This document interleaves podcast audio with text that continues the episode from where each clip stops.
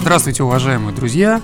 С вами Анатолий Дежевский, граф. На волнах самого лучшего и самого приятного для мотоциклистов моторадио очень скоро запускается новый проект, который будет полностью посвящен кастомизации мотоциклов. Мы с моими друзьями постараемся рассказать, что же такое кастом, откуда взялось это слово, что оно означает, какие существуют варианты кастомов, откуда взялись э, разные стили Раскроем эту тему максимально подробно. Следите за новостями, очень скоро в эфире появится серия передач о кастомайзинге мотоциклов. С уважением и нежной любовью к вам и мотоциклам. Анатолий Град.